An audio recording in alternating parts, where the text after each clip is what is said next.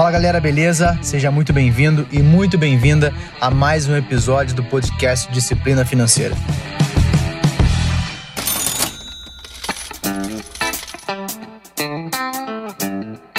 Hoje eu quero falar com vocês sobre futebol e empreendedorismo. O que que isso tem a ver?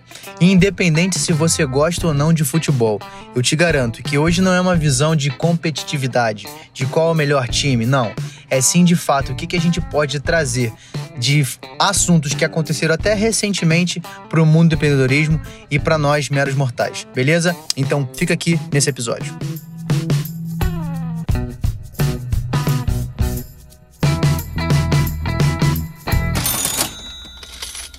quero falar com vocês sobre uma sacada que eu tirei de um jogo que aconteceu há dois dias atrás, um dos maiores clássicos, na verdade, do futebol brasileiro, que foi Flamengo e Vasco. Aqui fica tranquilo, não quero falar da visão futebolística do assunto, não vou defender nenhum nem outro, mesmo todos sabendo que eu sou flamenguista. Mas a realidade é que a gente pode pegar esse assunto e comparar com os quatro níveis de consciência e competência. Talvez você não conheça, eu vou passar um pouco por eles, mas eu quero falar com você que, por exemplo, eu tô aqui agora no trânsito de São Paulo, então vou pegar esse exemplo. A gente, quando começa lá a querer dirigir, tirar a nossa nossa carteira de habilitação ou a carta, né, como dizem aqui em São Paulo. Primeiramente, a gente é um incompetente inconsciente. O que quer dizer isso? A gente não sabe que não sabe dirigir. Esse é o primeiro estágio. Em determinado momento você quer dirigir, mas você ainda é incompetente nessa modalidade, mas você pelo menos já é consciente, né? Você sabe que não sabe dirigir. E ali você vai no processo, você tira sua habilitação, sua carta, como queira chamar, e você começa. Tudo naquele início você ainda tem um pouco de receio,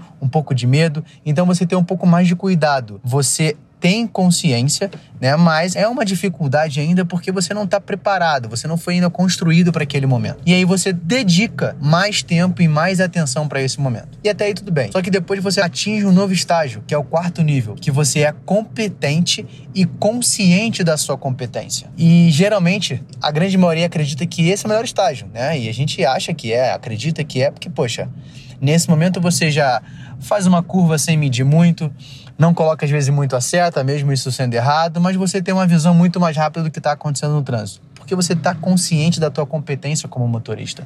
E esse nem sempre é o melhor estágio. Muitas vezes, quando você se torna consciente e competente, você age muito no automático. Você esquece de conceitos básicos, como eu acabei de falar aqui, talvez você não tenha percebido, que é de colocar a seta quando você vai entrar para a esquerda ou para a direita. Porque você está muito convicto, muito confortável, muito seguro do teu posicionamento. E eu acho que foi muito isso comparado ao clássico que tivemos, justamente porque a gente sabe que tem um time com um nível superior de elenco e o jogo foi um jogo ótimo, um jogo maravilhoso, um jogo muito bom. E o principal ponto que eu acredito foi porque naquele momento o Flamengo, que é o time visivelmente de melhor elenco, estava totalmente competente e consciente da sua superioridade. Isso aconteceu e trouxe para que eles se tornassem um time mais automático. Não que isso não seja bom, mas muitas vezes esqueceu de conceitos básicos, como marcação, posicionamento, e isso fez com que o time que tinha consciência da sua incompetência se tornasse tão bom quanto naquele momento, naqueles 90 minutos.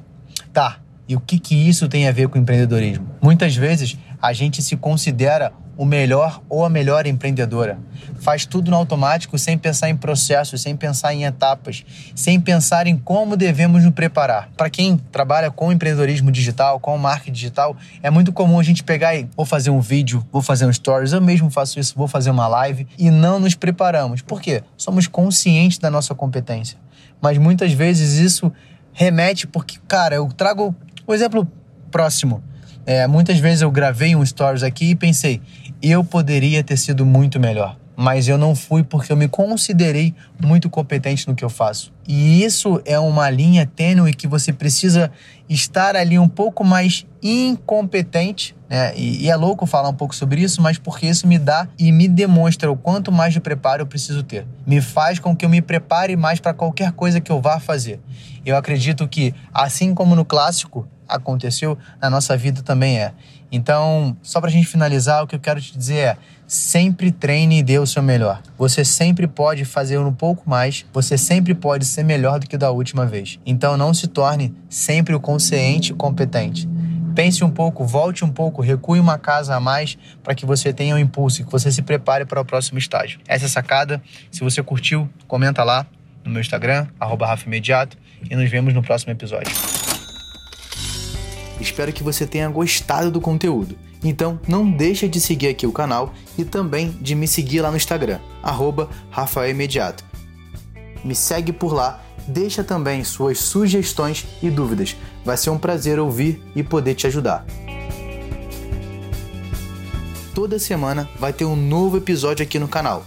Fica ligado e até a próxima!